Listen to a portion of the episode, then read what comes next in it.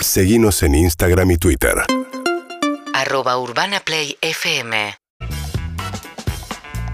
12 y 20 del mediodía, uno de los momentos que más disfruto, la verdad, que de la semana. En realidad soy feliz todos los días, pero este me encanta porque Ay, el contraste es maravilloso. Exacto. Y tiene que ver con el intercambio cultural que hacemos junto a Nicolás Harry Salvarrey, donde cada uno le lleva cosas de su mundo al otro que quizás no conocía y es una forma también de Estuve viendo videos de RuPaul Drag Race que, que me Espectacular. hablaste de la semana pasada, me pareció espectacular. Ay, te amo. Aparte, Espectacular. lo que tiene YouTube es que pones mejores batallas de RuPaul y te aparecen un montón, entonces te invitas a ver toda la Sí, temporada. El algoritmo se me está volviendo medio loco. O sea, Sí, me imagino. eh, el, el chaboncito que vive dentro de YouTube y que se dedica a recomendarme videos no entiende No muy bien para dónde. nada. para no dónde sabe porque, que sos ecléptico de amistades. porque a veces viene acá un youtuber que trae a Ari Hergot, entonces yo me quedo manija y veo un par de videos de YouTube de eso. Después veo RuPaul Drag Race y después veo el último concierto de Ramstein en Berlín. Entonces, como está medio confuso el algoritmo, pero Es bueno, vamos a, rari. de- de- vamos a ir trabajándolo. Bueno, esto que te traigo ahora es un hipervínculo de que abro del intercambio de la semana pasada, donde yo justamente hablé del reality show RuPaul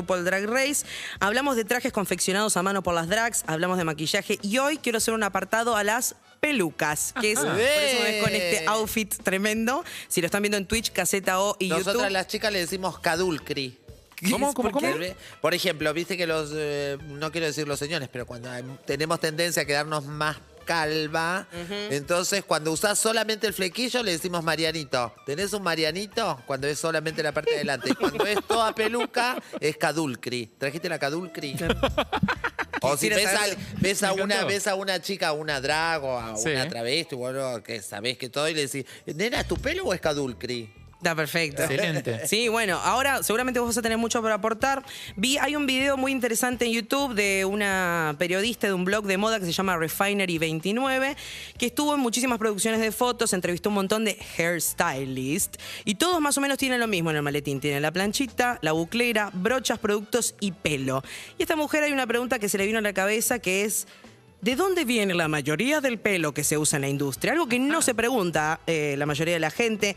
En este último tiempo, más que nada, muchas eh, celebrities en Instagram comparten su colección de pelucas, no solamente para la red carpet, sino también para el día a día, o sea, para ir a, a- Claro.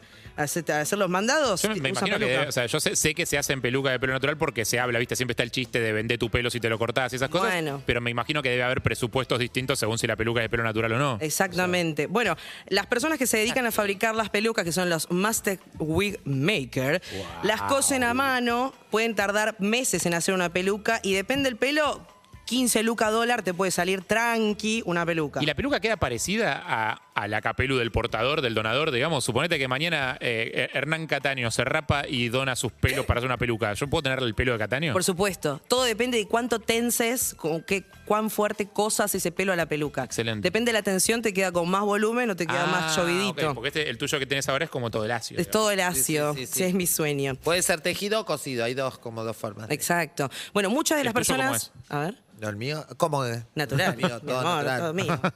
Eh, muchas de las personas trabajan en peluquerías. El a ver, mío sale, sale muy caro porque hay poco. Claro. Ese donó Charlie Alberti cuando se cortó el pelo. Bueno, ah, corroborame este dato, Elisi. Muchas de las Chico eh, novato. personas que trabajan en peluquerías conocen a las portadoras del cabello en cuestión, pero la verdad es que los grandes salones de belleza no saben de dónde viene todo el pelo. Hay como un halo de misterio y también un poco de, de vergüenza, porque quienes venden su pelo en la mayoría son mujeres, en muchos casos de países muy pobres, que tienen eh, familia, que necesitan la plata ya. Entonces muchos se aprovechan de esa, de esa situación y le compran el pelo muy barato. Claro, hay algo loco ahí, porque capaz que después Rihanna termina usando una peluca que viene de una mina que la pasa como el culo. Bueno, eh, esto ya de usar el pelo de otra persona viene de mucho tiempo. En el 1800, ponerle en Francia, ponían a las campesinas sobre una tarima, un tipo de traje, decía, bueno, a ver quién pone más guita, y el que pone más guita se lleva el pelo. Y así como subastaban en una plaza el pelo de una mina, a- también en otros lugares del mundo expulsaban esas mujeres que vendían su pelo, porque era vergonzoso. ¿Cómo vas a hacer eso? Tremendo. Eh, hay algo que se llama el pelo Remy.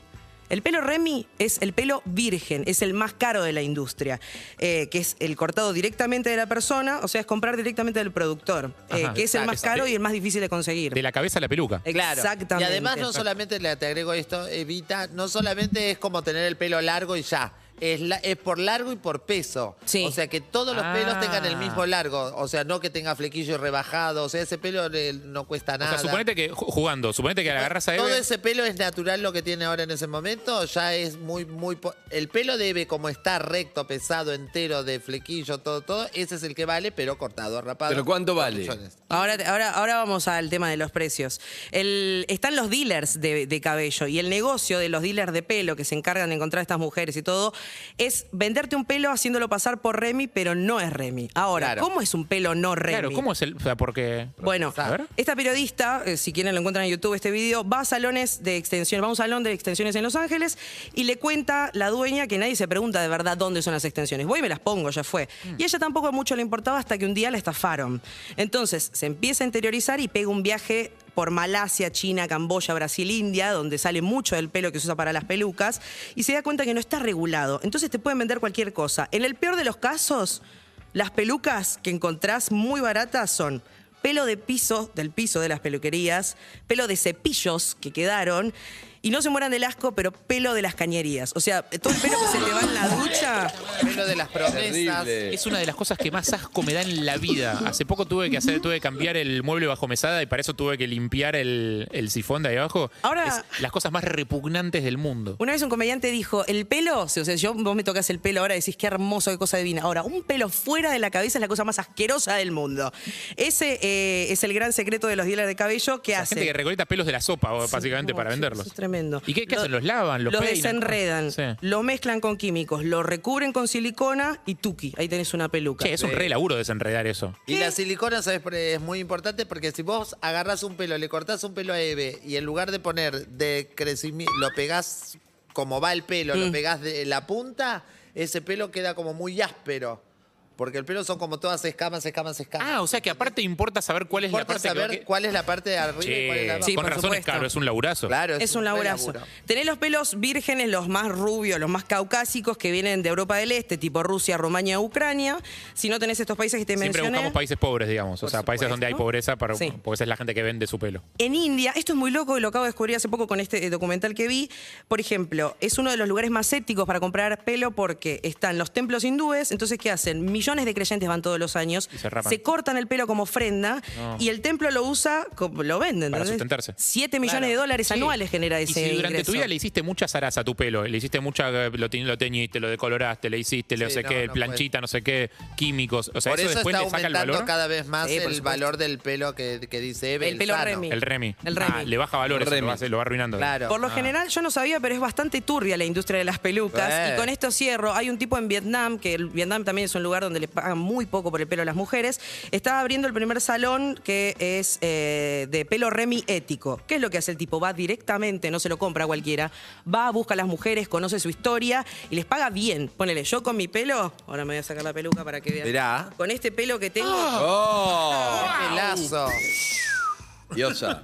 con este pelo que tengo, tranquilamente puedo hacer 200 dólares. Mira. Claro. Que es una buena guita. Pensá en una mujer que vive en Vietnam Sí, claro. y le paguen 200 dólares por su pelo. Así que. Te comprás bono de Casiari, dos. claro, totalmente. Eh, así que si tenés una peluca y no dice que es pelo Remy, muy probablemente tengas pelo de cualquier parte del mundo. en la Pero hay que mantenerla, ¿no? Hay que cuidarla, la peluca, Sí, la lavás, la lavás con shampoo, ¿cómo es? No, esta no le puedo hacer nada, no puedo planchar, no puedo lavar, se destruye al toque. Esto No, es no está ni para puro. bandana esa. Esta no tiene ni para bandana mal. Así que Bueno. ese es mi dato de las pelucas, que no Excelente, sabías. excelente. Eh, no sabía que, que estabas tan metida en el mundo de las pelucas. Sí, me gusta, soy una. Em, yo te voy a hablar de Pantera el día de hoy. Uh. Em, sí, porque vos podés atravesar el mundo del metal sin escuchar algunas bandas que son intrascendentes. No intrascendentes, digo, te pueden gustar más, menos, yo, podés escuchar más, menos. Pero es muy difícil que, que seas metalero, que puedas decir soy metalero si no escuchaste y no escuchaste bastante eh, esta banda, Pantera. Esta canción se llama Cowboy From Hell. Me encanta cómo empieza. Pasa algo muy loco con Pantera. Pantera tiene unos cuantos discos antes de este. Pero sonaban, sonaban otra cosa, eran medio hard rock, era una banda más, eh, más parecida, si querés, a, un Motley Crue, un Poison, una cosa distinta. Pantera, después de ese disco, de- redefine el sonido del metal, o sea, cambia completamente toda la escena, y de esos primeros discos todo el mundo se hace el boludo, no existen. ¿Por qué? No se habla de esos discos, no están en Spotify, eh, es difícil conseguirlos, es como son tipo discos de un pasado que es como no se habla. Es como que la, la historia de Pantera arranca acá. ¿Pero por qué? ¿Por qué arranca acá? Porque desde acá suena como tiene que sonar. Ah. Tipo, acá Ah, suena así. Lo que se espera de Pantera. Esto es lo que le gusta a los metaleros. Digo, Lo anterior es como. No hacemos lo boludo con lo anterior. Es como, viste, tu ex no se habla de tu ex. Sí, o sea, es Leo. Alturria. Ok. Solo- solo- tu vida empezó con Leo Alturria. El de los ex no se habla, no importa. Eh, la cuestión es que Pantera, en un momento en el que el metal venía de muchos años de glam, eh, hard rock, cosa muy estrafalaria, fueguito en el escenario, chicas. Es como eh, ese estilo de, de- de- de- de hard rock metalero, eh, tipo, por ejemplo, Motley Crue, que otro día podemos hablar de Motley Crue, que es una eh, historia hermosa para contar. En los 90 surge como una reacción a eso. Nirvana es parte de esa reacción por fuera del metal, de esa cosa de como, bueno, saquemos toda la cosa estrafalaria, saquemos toda la cosa pomposa y colorida, eh, saquemos el maquillaje, saquemos la peluca, saquemos eh, vestirse con ropa andrógina, digo, y llevemos todo como los pies sobre la tierra, lo más desprovisto, lo más despojado eh, y lo más crudo que se pueda. Pantera es la expresión dentro del metal de ese movimiento, de crudo. Eh, en tu cara dejamos de hablar de chicas, de motos y de rock and roll eh, y empezamos a hablar de angustias, de mierda, de todas las cosas malas que nos pasan, de cómo vivir es una cagada y de todo lo infeliz que fui. Y sobre todo se introduce de una manera muy orgánica y real la ira, la bronca. Pues escuchemos el siguiente, por favor. Eh, este tema se llama Mouth for War. Oye, me hace acordar el de, rock, rock, no, eso, no, no, rock. De, mm, Capanga. de- Escuchamos un segundo. Eh, Pantera introduce tipo, un cambio estético fuerte en el metal durante los 90, que después sobrevive hasta el día de hoy, sigue siendo vigente, es una banda a la que se le sigue dando muchísima pelota. Es una banda que ya no existe. No. ¿Por qué? ¿Por qué? No existe y es una la verdad y la historia es una mierda. Te veo triste. pero es una historia, sí, es una historia medio fundación. Viste que como mm, cada estilo musical tiene sus mitos fundacionales Sí. Y sus historias que se cuentan. Digo, eh, en el caso de, eh, de Pantera es una de las historias más conocidas dentro del mundo del metal, una de las muertes más tristes ¿Por qué para los no? metaleros. Hay mucho metalero con el guitarrista de Pantera tatuado, hay mucho metalero que visita la tumba del guitarrista de Pantera como un lugar de peregrinaje. ¿Dónde está la tumba del.? En Estados Unidos, no recuerdo exactamente el sitio, pero en Estados Unidos yo no visité, no sé, no conozco. Hay mucha gente con tatuaje de, de pantera. ¿Bueno, tenés tatuaje de pantera? Yo no tengo tatuaje de pantera, pero así hay mucha gente con tatuaje de pantera. Eh, Dimebag Darrell, guitarrista de Pantera, un chabón que, de vuelta reinventó el sonido de la guitarra en el metal, es un tipo que te- tenía una forma de hacer riffs y solos muy filosa.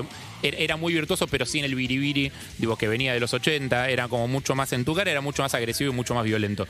Eh, el tipo arma medio la banda él.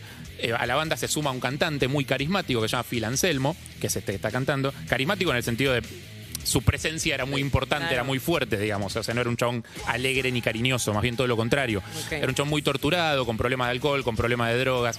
La cosa entre ellos se va volviendo cada vez más tensa a medida que avanza la carrera de la banda y en un momento la banda se separa.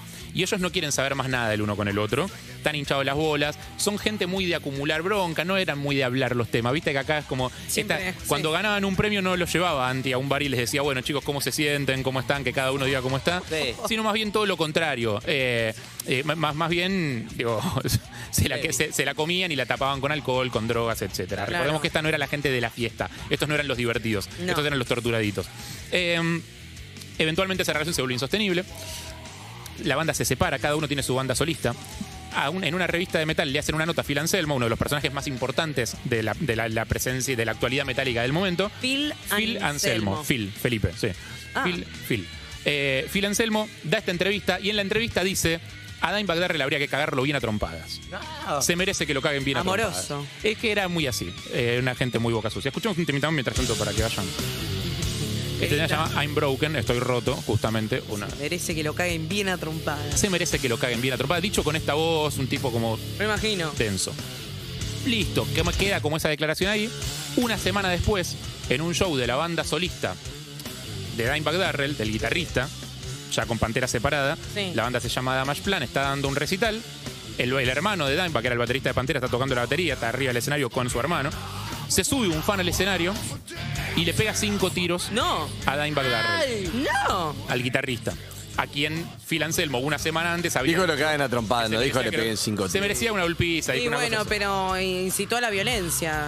Bueno, esa es la, la discusión. A partir Bueno, de ahí. ¿es la culpa de él? No es la culpa de él. No, es un cosa, psicópata. Él no mandó a nadie a matar. Ese psicópata ahí eh, no, no se le puede tampoco. Ahí No. quedaron las ¿Eso en qué año fue? Fue Esto- terrible, delante de todos, en el medio de... Esto fue en 2004. Esto fue en 2004. Ahí quedaron las aguas divididas porque lo que pasó fue que Phil Anselmo, obviamente con el tiempo, primero que se sintió muy culpable, se arrepintió. Obvio. Obvio. Y hoy en cualquier entrevista que da se dedica a hablar bien de, de Darrell, de Dimebag Darrell y a decir como que era un genio, no sé qué. Pues que es tarde, mi cielo. Y que, y que él está abierto para que. digo, Yo para no hablar con la coincido, familia, lo que si, sea. si me permitís el debate. Hay un tema donde vos podés estar enojado con un compañero de la banda porque está creído, porque no se está portando bien. Y después viene un fan chiflado y le pega cinco tiros. Y eso no te hace responsable de haber dicho eso, salvo que haya un contexto previo, es decir. Claro.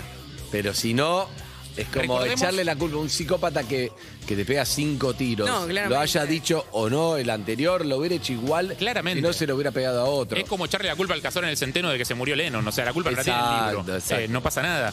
Pero la familia de Anselmo, entre los cuales estaba su hermano, que era el baterista de Pantera, no le habló- eh, la familia de Darrell, digo, no le habló nunca más a Santelmo. Claro. Se separaron ahí. Se pudrió, la banda ya estaba separada, no volvió nunca más. Se hicieron mil ofertas. O imagínate las fortunas que podía llegar a valer eh, una banda como esa. No se hicieron diez mil ofertas, nunca más sucedió. Eh, nunca más eh, volvieron a, a estar juntos. Eh, el hermano de Darrell, el baterista, también murió. ¿Cómo? Tiempo, tiempo después, no, murió por una enfermedad. ¿Y? Eh, con lo cual, Pantera ya nunca va a volver a estar entre No, nosotros. El bajista claro. no- Rex no le ¿Y importa a nadie, perdón Rex, Anselmo? pero no le importa a nadie. Eh, Phil Anselmo canta con sus bandas solistas, tiene una banda se llama Down y tiene otras bandas ¿Le va bien? con las que canta. Sí, no tanto como con Pantera, pero sí, claramente Bien. tiene, su, eh, tiene sus seguidores. Eh, Pantera ya nunca va a volver, nunca vamos a poder ver en vivo a Pantera. ¿Cuántos Yo discos? nunca vi en vivo a Pantera y es una de mis grandes deudas pendientes con el metal. ¿Cuántos discos más o menos tiene Pantera? Eh, tienes, deben ser de los que valen, de la discografía que vale, seis, ponele. Eh, yo arrancaría, si tuviera que escuchar, si sos oyente y estás escuchando esto, Sí. arrancaría por eh, Cowboys from Hell y Vulgar Display of Power. Bien. O sea, los dos primeros que te van a aparecer en Spotify. Very good. Excelente. Eh, esto fue Pantera. un día nos podés hacer el un, intercambio cultural. un striptease con esta música, Alicia y a mí. Sí. ¿Con esto? Sí, Miró para abajo, no dijo nada. Esto es Cowboy from Hell. Gracias. eso es un sí. Cowboy from Hell. De Pantera. UrbanaPlayFM.com